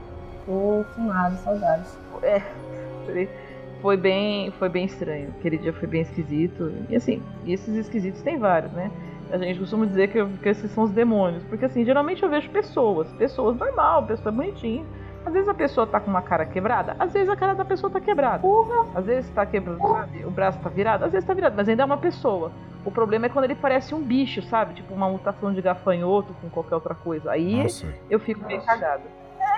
Eu, mano, eu, eu no teu caso tinha feito todos os tratamentos possíveis e imagináveis, sabe? Começaria ali pelos tratamentos da medicina comum e tal, e já estaria nos tratamentos espirituais, porque olha que eu sou ateia, mas assim. Então, na verdade, a minha família é assim. Ou ela é da Umbanda, bate-bumbo e, e- e é do terreiro, tudo direitinho. Ou ela é cristã. Eu sou da parte cristã da casa. Mas todo mundo vê coisa na minha família. Todo mundo vê. É uma coisa meio que todo mundo passa por isso. Meu primo falou que eu tinha que desenvolver. Eu falei, eu não. Eu, já- eu- eu não desenvolvi nada. Tá cru desse jeito. Já tô passando por isso. Imagina se eu desenvolver essa merda. Poxa, Tá mas sim. você. Uma pergunta que eu queria te fazer. Você não acha isso aliciante o bastante? Quer dizer, as pessoas. é, o, será que tem algo do outro lado, ou pós-morte, ou o que quer que seja? É uma dúvida que povoa o imaginário de todo mundo em determinado ponto. Não, isso eu tenho certeza. Eu tô, vejo que essas pessoas estão fazendo o que andando por aí? Estão presas num limbo?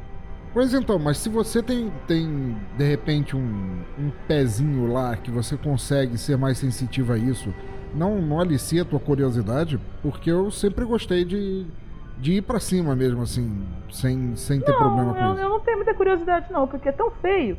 As coisas que eu vejo que eu prefiro deixar assim mesmo, sabe? Fica aí, tá, tá bom, não enche no meu saco, tá tudo certo. não, eu, eu realmente tenho problemas, eu não gosto muito, não. Eu deixo, eu deixo quieto, sigo a minha vida, mas tento não pensar muito sobre isso, mas é, eu vejo umas coisas muito zoadas. Às vezes no fundo do corredor. Na- aqui nessa casa não, mas na casa da minha mãe, nossa, direto, gente. Eu vou pra lá agora passar 15 dias. E assim, você. De coisa assim, de desde você precisar. Eu preciso de um. Uma vez aconteceu isso, um ferro. Eu, mãe, eu coloquei o ferro aqui em cima, na mesa. Não tá na mesa, todo mundo procurando o ferro. E a vizinha, a gente chegou lá pra falar com a minha mãe, ajudou a procurar o ferro e não achava o ferro. E quando não precisou mais do ferro, que a vizinha emprestou dela, o ferro tava em cima da mesa. D'égua. Eu fiquei olhando, ela ficou olhando, falei, esse ferro não tava aqui. Eu falei, pois é, tava, mas tava. Caraca. Isso acontece muito lá. Aquela casa, eu falei, minha mãe construiu aquela casa em cima de um cemitério indígena. Sei lá. Cara, eu acho que eu contei, né, no episódio passado, a mamãe já teve algo assim também, ela já viu alguma coisa. Mas assim, por sorte, a minha família não é dada a ver essas coisas. Uma coisa ou outra e tal, que eu quero acreditar, que é só minha mente maligna me pregando peças, sabe? I want to believe. É, eu quero acreditar que é só isso, não é nada demais, né? Mas, por exemplo, quando a gente tem um gato em casa, não é bem assim, né? É. Por sorte, meu gato é muito tranquilo. Tirando que às três da manhã ele fica o capeta. Mas de resto é tranquilinho. Mas a gente tá aqui gravando, de vez em quando ele passa aqui por trás da minha mesa, da, da cadeira, e faz uns grunhidinhos assim. É, é cada mini infarto que eu tô tendo aqui gravando, né? Mas tá tranquilo. Vamos continuar, vamos ver até onde vai. Eu vou editar durante o dia mesmo, com gente aqui em casa. Gente de verdade, sabe? Vou chamar os amigos meus pra ficarem aqui enquanto eu edito. Deixa eu perguntar isso, é, como a Lica entre nós é quem tem a maior incidência de casos assim, o fato de ser de dia ou de noite já fez alguma diferença pra você? Porque eu já vi algumas coisas de dia também. Não. Todas essas, é, tirando a experiência dos três meninos, eu cont- eu tenho várias que eu não contei, porque inclusive já passei essa semana. Então isso acontece muito, é muito recorrente. Eu falando, eu costumo não pensar muito sobre isso, seguir minha vida, porque assim, eu tenho duas opções, né? Eu, eu sigo a minha vida ou eu me mato e fico deprimida, sei lá, esquizofrênica. Não, tá lá, deixa lá, né? Assim, descobri que eles não conseguem encostar na gente, mas assim, realmente suga alguns desses que eu te falei, os- os feios que me deixam assustado, eles sugam a nossa energia, você fica mó mal. Sabe aquela pessoa que você vê que ela chega lá e você e a pessoa te abraça, chega perto de você e você sai de lá arrebentado? Uhum. Então, essa pessoa, que você a pessoa passa por você e você sente um arrepio? Uhum. Então, eu vejo o que, que é esse arrepio. Caralho. É isso. Eu sei o que, que é o arrepio, entendeu? Então eu tento não falar pra não assustar a pessoa também, porque ela não vai ficar feliz de saber que tem um bicho com os olhos sangrando, olhando pra vazios, com vermes dentro, sei lá. E dependendo que eles mudam, né? Não são iguais. E olhando agarrada nela, entendeu? Então eu deixo quieto, fica, deixa- fica assim a vida. Muito bom. Mas não. Geralmente isso não tem absolutamente nada a ver, pensador. Pode ser de dia, pode ser de noite. Aliás, eu não tenho muito medo da noite. Eu, principalmente eu, eu, tenho- eu fico muito mais tranquila no escuro sozinha. Pô, É um, é um dos momentos que eu gosto É. de ficar preso. Por exemplo, agora eu tô sozinha no meu quarto no escuro falando com vocês. Eu não gosto muito do- da claridade, não gosto muito do dia. Nessa, nessa eu vou contigo. Também, também me sinto assim. E no dia, também, onde é minha maior. Se, se fosse pensar nisso, Cíntia, Hum. eu tenho. é, eu vejo mais as coisas de dia. Então, se eu fosse peso, me preocupar com o horário, eu preferia ficar só à noite. Nossa, Caramba. gente. Mas elas não. Mas assim, essa- essas coisas que a gente vê, assim, a gente vê, e isso não tem quem vai me dizer, ah, eu sou cético. Beleza, você é cético, você acredita no que você quer. Várias coisas já aconteceram comigo muito boas também. Uma vez, por exemplo, eu tava na Marginal Pinheiros e ninguém explica isso. Eu que, queimou a bomba de combustível do meu carro. Quem sabe quando queima a bomba de combustível, o carro não funciona mais. Deu pane elétrica nele, queimou a bomba, acabou. Não, não funciona o carro, não bombeia Sim. nada, não tem carro, né? No meu. Eu tinha um Celta, um Celta no 2006, prata. E eu tava vindo da Marginal e quando eu passei ali na região do, do Jockey Club, o carro apagou bem embaixo, numa ponte que tem ali, e tem uma favela muito ferrada lá, quem é de São Paulo sabe. E eu fiquei numa situação difícil. Ah, não, desculpa, foi no Corsa Preto. Esse que foi o pior ainda, porque eu fiquei no escuro à noite, saí da escola, dava aula até 11 horas, eram umas 11h30, tava passando por ali, e vindo de Osasco pra Zona Sul. Então quem conhece São Paulo está visualizando. E aí, na altura do Jockey Club, põe lá no Google Maps, ter uma ponte ali que eu esqueci o nome dela. E eu fiquei presa ali. Se eu ficasse, se eu saísse do carro, eu podia ser assaltada. Com certeza eu seria. Se eu ficasse no carro, ele era preto. Eu ia ser, eu ia ser morta por algum caminhão que ia passar por cima de mim, entendeu? Nossa. E eu fiquei desesperada, assim. Eu, eu, eu, eu, eu tenho uma fé, eu clamei a Deus, falei, Senhor, dê misericórdia, me tira daqui. E eu, eu falei, olha, eu não tenho o que fazer. Eu vou tocar, eu vou, eu vou girar essa chave. A chave não abria, não ligava o carro. Eu falei, eu vou girar essa chave. Senhor, pelo amor de Deus, me deixa chegar em casa. Eu só quero chegar em casa. Eu bati na chave, a chave girou e eu cheguei até a porta da minha casa. E quando eu cheguei na porta do, do apartamento, o carro morreu de novo e não ligou mais. Eu falei, gente, eu entendi aquele que você não sabe pedir, porque eu podia ter pedido pra chegar até dentro do estacionamento, né? Eu peguei só na porta mesmo. E eu me lasquei, que eu tive que pedir ajuda lá pra empurrar, tava sozinha, né, com o coitado do porteiro, e a gente levou o carro pra dentro. Isso foi uma coisa que aconteceu. E teve uma outra, uma vez, teve mais duas dessas, assim, legais que me socorreram no trânsito. Que foi uma vez que eu tava no. que eu tava indo pra Goiânia com um professor super também ateu, cético, Alan. Ele não acredita em nada e não adianta, ele tava lá dentro, ele viu, mas ele não acredita. A gente passou num buraco na chuva e meu pneu rasgou. Eu vi um barulho de estourar o pneu e eu fiquei desesperada, porque a gente tava na chuva, 3 horas da manhã, no meio do nada aqui em Goiás, no interior de Goiás. Falei, pronto, fudeu, né? Vai aparecer uma onça, vai comer a gente, a gente vai morrer aqui mesmo. o Alan tem um metro e meio de, ta- de tamanho, não é exatamente aquele cara que você fala, nossa, vai salvar a minha vida. Não é o Conan, eu não tava com o Conan no carro. Tava com o Cone no máximo. Espero que ele não ouça isso. não vou divulgar entre, entre os amigos dessa vez. E aí eu peguei e falei a mesma coisa, senhor, dá um jeito, a gente tem que chegar lá no serviço, né? A gente foi pra, pra central lá em Anápolis. Aí chegamos de manhã, porque a gente tinha que chegar lá às 7 horas da manhã, chegamos, trabalhamos. Na hora do almoço eu, cheguei, eu saí pra almoçar, meu carro com o pneu no chão. Beleza, vamos trocar o carro. Na hora que a gente tira o, o pneu pra poder colocar o step, o pneu não tinha furado, ele tinha rasgado mais ou menos uns 15 centímetros, de fora a fora. Você conseguia puxar com a mão, assim. Nossa. E o carro rodou, sem brincadeira nenhuma, 300 quilômetros. Como? Não sei. Não pergunta como, eu não sei. Simples assim. Que isso? E a última vez que isso aconteceu foi aqui, eu, ia, eu, eu tava vindo, né? A gente, graças a Deus a gente não tem uma estrada com buracos, a gente tem um buraco com estradas. É ao contrário. E eu, eu tava vindo muito devagarzinho, tipo a 30 por hora mesmo, porque tava muito esburacado e chovendo muito.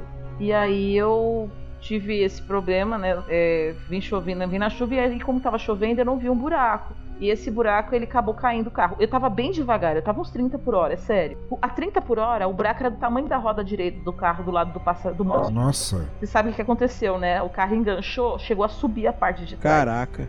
Quebrou ele. Tá. Eu não tinha como sair dali. Sozinha, faltava uns 25 quilômetros para chegar na minha cidade, mas assim, aqui em Goiás, quem é do interior sabe, é no meio do nada. Sabe? Não tinha, não tinha nada. Chovendo, 3 horas da manhã, porque eu não deixei para vir no outro dia, porque eu tava morrendo de saudade do meu filho, quis vir logo para casa. E eu tinha que trabalhar também. Naquela chuva, sozinha, ninguém para. Não importa se você é mulher, se é ninguém para para te ajudar. Sem celular. E aí eu desci do carro, falei, não vou ficar aqui dentro, porque vão... é perigoso, né? tava bem numa subida, assim, no, final de uma descida, a pessoa podia vir me pegar, não ia me ver, e meu carro não tinha como tirar da rua. Eu tava com o carro na rua, não tinha como tirar ele dali, não tinha força também para empurrar ele sozinho. E aí eu saí do carro e aí tinha uma cobra na rua. Que aqui, né? Nossa. Tinha uma cobra que era uma, tipo uma coral, assim. A pessoa, ai, mas era coral verdadeira? Eu falei, gente, não sei, não pediu o RG da cobra. Colorida, e eu fiquei cagada. Eu voltei pro carro. Eu falei, se eu sair, a cobra pica, se eu ficar, o caminhão come. Nossa. Aí eu fiz a mesma coisa, eu fechei meus olhos, Maria Deus, e falei, olha, eu não sei como é que eu vou sair dessa, mas pelo amor de Deus, dá um jeito. E eu dei umas palestras para um cara que era policial, ele tem um cursinho aqui para o pessoal entrar na polícia, né? Uhum. E eu dei umas palestras para ele, que ele tava precisando de umas aulas de redação, eu não posso ter dedicação exclusiva, então fique claro, fez umas palestras que eu fiz pro, é, de graça. Né? Hum. Vou deixar claro que eu não quero ser processada ah, tá. por isso. É, e aí ele. E assim, fiquei amiga dele, tudo, quebrei esse galho, foi legal. Qual era a chance deste cara estar passando por ali e reconhecer o meu carro na estrada? Sendo que ele nunca, quase nunca viu meu carro. Eu vi ele três vezes só, esse senhor. Pois é, quando eu terminei de orar, ele bateu na minha janela do carro. Oi, Lili, eu vi seu carro aqui, dei a volta. E tô querendo saber se você tá precisando de alguma coisa. Caraca. Caramba, impressionante. E eu peguei e falei, quero sim, eu preciso sair daqui. E eu não tenho carro, só que ele tava no carro dele, só que ele é policial, comandante, capitão, sei lá o que, que, que ele é. Ele tinha aqueles rádios que falam com a polícia, né? Ele pediu o guincho da polícia e eles me levaram para casa resolveu o problema, né? Tive que pagar as coisas, o guincho não é da polícia, né? É associado. Uhum. E aí eu tive como resolver esse problema. Mas assim, foi eu terminar, eu falar amém, e ele tava batendo no, na porta. Eu falei, sabe que eu levei e falei, nossa, foi rápido. né? Obrigada pela rapidez aí, senhor. Assim, Olha, eu vi você aqui, dei a volta, porque seu carro tá, tá atravessado aqui, né? Aí foi, ele me conseguiu, ele tava com outro rapaz lá, eles conseguiram tirar o meu. Eu ajudei também, eles conseguiram levantar, teve que levantar o carro e colocar pro canto, sabe? Não tinha como você te desengatar o carro, o carro virou a roda, quebrou mesmo. Foi uma experiência também muito muito interessante. Mas essa foi boazinha, tá vendo? Não teve espírito nenhum, nem um capeta olhando para mim, entendeu? Foi uma coisas boas que me aconteceram. Então, às vezes eu peço as coisas, elas acontecem rápido também. Esse papo todo me fez lembrar aqui de colocar um bônus no pudim. A gente começou a gravar esses episódios de Sobrenatural, aí o Thiago Correa, lá do Pistolando Pod, falou assim, Cintia, eu tenho um negócio aqui que tu vais gostar. Aí eu, dinheiro, né? Manda aí. Aí ele me mandou esse áudiozinho, um áudiozinho que vocês vão ouvir agora. Cara, pensa tudo que você fez nos últimos 20 anos. Imagina 20 anos. É maluco, é sensacional. E o fato e disse: Então, isso aqui foi uma gravação que eu fiz com a Letícia, a Letícia Dacker, que é a dupla dele, e saiu assim. Aí eu, como assim, cara? Tipo, o que é isso? Ele disse: Eu não sei. Enquanto eu tava gravando, eu estava sozinho no escritório. Pelo horário, eu já tô aqui sozinho, que é quando tem silêncio. E eu não sei como esse áudio saiu. A Letícia, toda vez que ela grava, ela deixa o microfone dela mutado. E aí eu não notei isso na hora, tanto é que se tu ouvires, a minha voz não altera. Mas quando eu fui editar, eu ouvi esse grito, ou, ou sussurro, ou sei lá, esse barulho de uma mulher. Aí eu, mano, que bizarro. Uh, que, que é isso? Ah, posso falar? Caralho, que loucura. Isso é muito comum. Eles, é, é, é, geralmente quando eu vejo essas coisas, eu ouço esses sons. Sério, eu tô ouvindo aqui e falei, é a mesma pessoa. E não é bicho, né? É pessoa. Caraca, sério? É a mesma, foda, o mesmo som, ó. Não, não parece, Léo, como se tivesse rolando uma espécie de overdubbing? Sim, sim. enquanto a pessoa fala, ela mesma tá fazendo o overdubbing assim no ato. Pior que é verdade. Como assim? Overdub é de gravando por cima, sabe? É, como se a pessoa tivesse gravado, voltado e enquanto passava aquela gravação, é uma coisa que muitos músicos usam para é. fazer como se fosse um coral de si mesmos, sabe? O Thiago me mandou esse áudio e eu, cara, que bizarro e tal, isso nunca aconteceu comigo, eu nunca nem sei o que é. E aí o que que aconteceu? Vocês vão ouvir agora. O que que acontece? O que que acontece? Algumas semanas depois do Thiago me mandar esse áudio, eu tava gravando normalmente o pudim, nem era um pudim de sobrenatural, era um pudim comum. E aí apareceu isso aqui na minha edição. Eu gravo a minha faixa separada de todo mundo, cada um grava a sua faixa, então só quem tem minha faixa sou eu. Só que eu não sei que barulho foi esse que saiu na minha, na minha faixa. Eu só notei na edição também, tanto é que eu, assim como o Thiago, eu não me abalei, mas eu achei muito bizarro. Então eu peguei e mandei pro Thiago, Thiago, aconteceu isso aqui comigo. Aí ele disse, cara, isso parece que és tu falando sim, mas tipo, não sou eu falando. Eu não teria por que mudar o meu tom de voz assim ou falar qualquer coisa assim. Eu sei que eu fiquei guardando esses áudios aqui numa pasta escondida pra não ficar dando de cara com eles, porque sei lá o que que é. E agora eu estou jogando aqui pra internet pro mundo todo ouvir. O Léo, de repente, consegue falar melhor por, por isso, que ele tem é, mais background técnico para falar sobre isso. Mas é, quando, quando era na época das gravações magnéticas, esse tipo de coisa poderia acontecer, sabe? É, de haver resíduos de áudio printados numa fita que você regrava por cima e acabam sobrando como ruído. Mas isso a gente está falando de gravações magnéticas, analógicas, por assim dizer, não nas digitais. Nas digitais não dá para fazer isso. Exato. Exato. É, digital ele capta o que tá captando ali mesmo, entendeu? Ele simplesmente pega o som que tá rolando ali naquele ambiente. Em nenhuma das duas gravações tinham outras pessoas por perto. Mas eu, na época, acho que já estava usando fone de ouvido, que inclusive acho que é o mesmo que eu estou usando até hoje. Então, mesmo que seja a sensibilidade do microfone, é, tipo, não tinha ninguém perto da gente na hora. Eu até pensei que eu pudesse, sei lá, tá lendo alguma coisa na hora e, sei lá, eu fiquei assim, hum, hum, lendo pra mim alguma coisa na pauta. Mas não faz sentido. No bruto, não faz sentido esse. Eu recortei, deixei ele aqui guardado e fiquei esperando o dia que eu ia colocar na internet, né? Tanto eu quanto o Thiago somos um tanto quanto céticos, né? O Thiago é um ateu convicto, eu sou ateia, mas eh, foram coisas que nós captamos e são estranhas, né? Tá aí pro mundo, vocês podem julgar, vocês podem falar o que quiser. Eu até falei pro Thiago, é, Thiago, nossos microfones são tão bons que eles pegam até os fantasmas, né? Sei lá, vai aqui.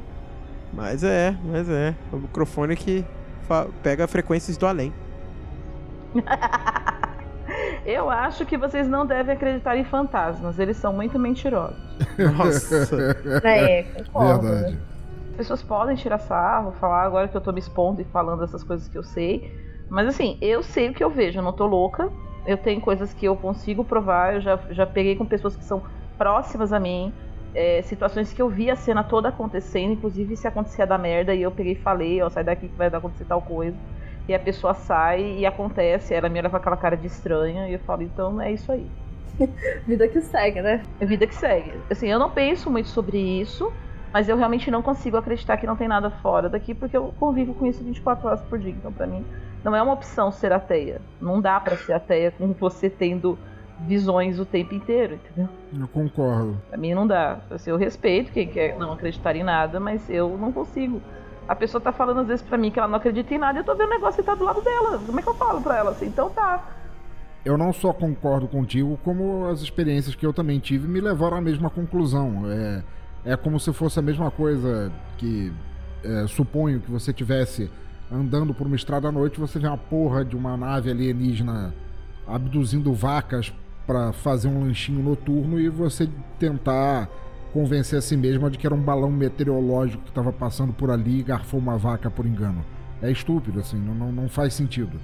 É, você simplesmente segue a vida. Pra fazer o quê? Eu me sinto muito mais à vontade em acreditar num alien do que num espírito. Assim, porque eu sinceramente acho que é muito mais fácil existir um alien do que um espírito. Mas eu particularmente não gosto de mexer com essas coisas. Eu tenho para mim que eu sou uma pessoa facilmente impressionável apesar de ateia, vira e mexe a gente vê alguma coisa, ouve, sente alguma coisa. Então eu prefiro, como a Lika, não pensar nisso. Eu gosto de ser cética e pensar, não, tô ficando doida, sei lá, tô imaginando coisas. Não, na verdade você gosta de fazer vista grossa isso. É completamente diferente do que a Lika e eu fazemos. você faz vista grossa a isso e, e tenta não prestar atenção. O que, na, o, que, o que me parece é que, na verdade, você está negando fatos. Se você presencia coisas assim, é, você fazer vista grossa não significa que você não acredite. Você apenas não está dando atenção suficiente. Que não é a mesma coisa que você dizer que não acredita. Não sei, eu tô tanto quanto confusa. É que assim, é, é muito pessoal, né? Essa experiência é muito pessoal. Não tem como eu te provar uma coisa que você não tá vendo, mas eu tô vendo. Eu tô sentindo alguma coisa aí, sabe? É complicado. Sim, sim. Como eu já disse, já tive essas experiências que eu contei aqui, porém nada dela foi algo que eu vi, a não ser da história que é a única que eu vi que eu tava bêbado, né? Eu tinha bebido, então. É, o estado alterado da mente, né? Entendeu? É, exato. E até as coisas estranhas que eu tive foi ligado a sonhos, e, e sonhos são coisas da nossa cabeça, enfim, não são coisas que é, é tem uma certa explicação. Enfim, eu nunca vi nada para dizer que eu posso acreditar naquilo. Apesar de eu não sou ateu, mas eu sou bem. É, é, assim, sou bem naquela naquela, naquele pensamento de que, tipo, ah, pra eu acreditar eu tenho que ver alguma coisa. E eu, por nunca ter visto nada, só ter passado perto de alguma coisa que eu, eu realmente não acredito mais como é aquilo. É da experiência de cada um. É a mesma coisa da situação de QM, é da experiência de cada um. Você tem a sua experiência com aquilo e se aquilo tá na sua vida, você. Aquilo te ajuda a construir quem você é, de certa forma. Exatamente. Meio que eu acredito quanto a isso. Eu não vejo, mas eu tenho uma baita curiosidade sobre, até por isso que eu adoro falar sobre esse tema, que é extremamente divertido. É divertido para você, né? Eu não acho muito legal. Pois é, né? É divertido, eu acho mega divertido. Deve ser por isso que eu não vejo, entendeu?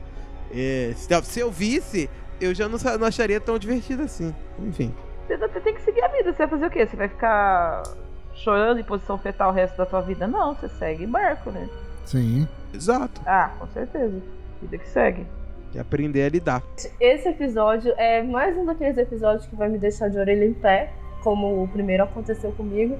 Então eu gostaria que vocês deixassem já suas considerações finais sobre os temas, pra gente encerrar e eu tentar dormir o resto da minha vida. Não, não de uma vez, sabe? Mas conseguir dormir todas as noites. Vamos lá?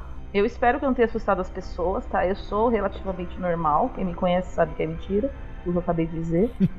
né? Mas vamos ver, vamos ver que alguém acredita. Vive a vida de que você acha que tem que viver, acredita naquilo que você, tem, que você acha que tem que acreditar, entendeu? Assim, é como eu falei, é muito difícil para mim negar uma coisa que eu tô vendo o tempo inteiro, mas também posso ser esquizofrênica? Talvez. Quem sabe, né? Eu tô... tô rindo, mas não deveria, desculpa. Um no manicômio resolve o problema? Não sei. Mas é difícil, né? Como é que você. Você tem, eu tenho algumas coisas palpáveis. Eu também já cheguei a negar isso. Né? Eu tentei falar, olha, pra minha mãe, ó, oh, mãe, vai acontecer tal coisa agora, agora, agora, vai chegar tal pessoa na nossa casa hoje, esse horário, e vai falar tal coisa. E aí ele. E aí a pessoa, né, vira pra mim e, e, e acontece isso. Né? Porque você tem que tá, encontrar lógica em algumas coisas, em alguns fatos, né? Sim. E é o que eu tô tentando fazer. Mas Assim, o que eu tenho para dizer pro pessoal é o seguinte: beleza, eles não fazem nada, porque eles não estão aqui no plano da gente, né? Eles não podem encostar em você. O que ele pode fazer é te dar um susto, porque realmente assusta. Mas de resto, não é bom, seu coração tá tranquilo.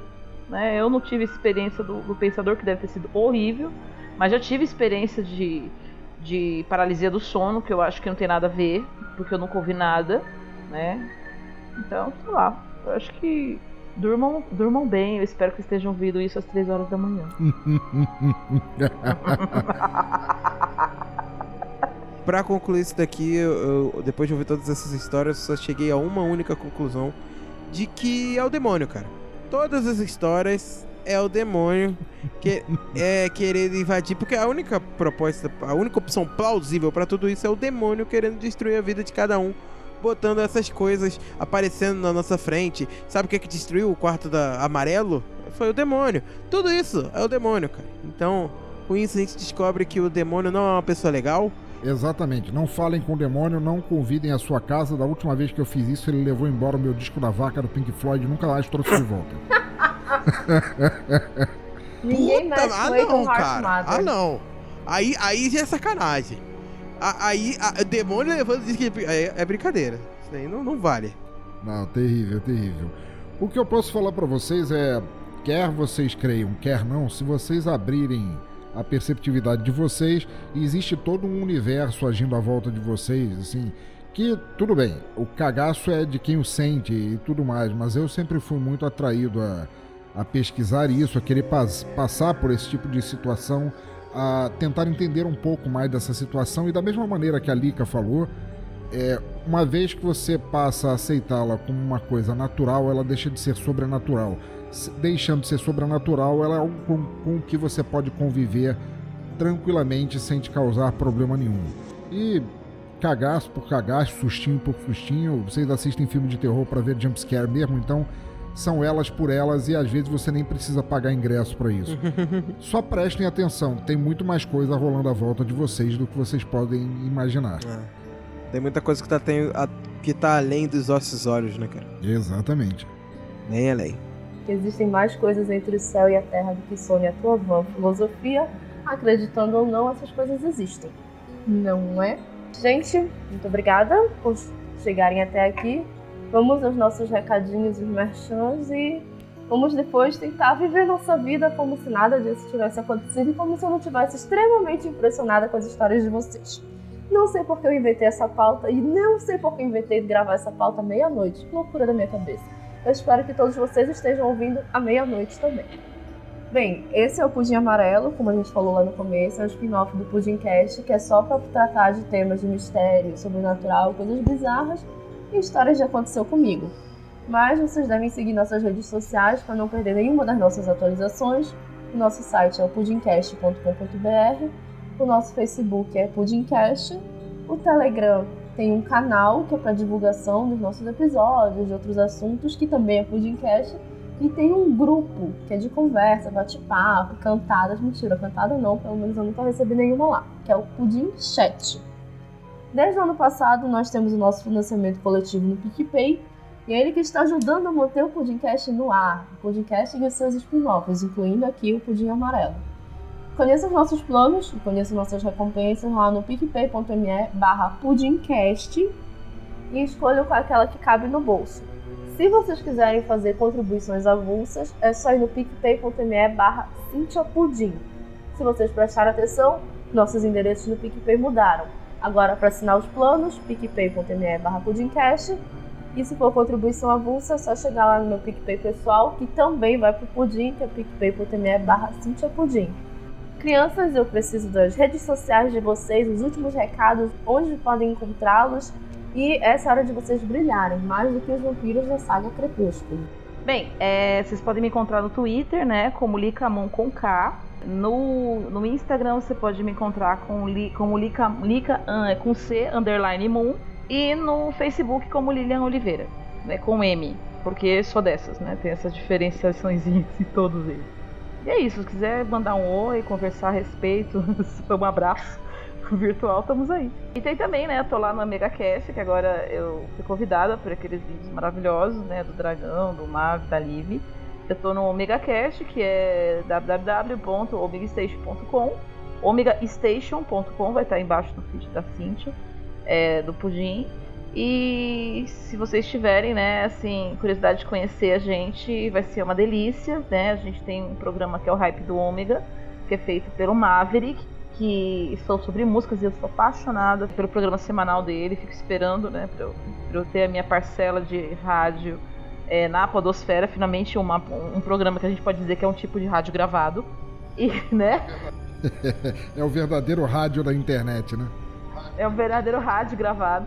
E a gente tem também a, os nossos programas, né, é do Omega Cash, em que a gente fala de é, atualidades, coisas, né, assuntos nerds, coisas do dia a dia, enfim, sobre tudo aquilo que vem na nossa cabeça maluca. Excelente. E, e para quem quiser me achar na internet por aí, eu sou arroba Oliveira Base em toda, todas as redes sociais. Bas, B-A-S-S, Bass, né? De baixista, porque eu toco baixo. E também eu tenho alguns podcasts relacionados à música, né? Lá no portal fermatapod.com.br. Tem diversos podcasts lá. Tem o Fermata Podcast mesmo, que é o Fermata, onde a gente troca ideia uma hora e pouca sobre música, falando sobre algum tema relacionado à música.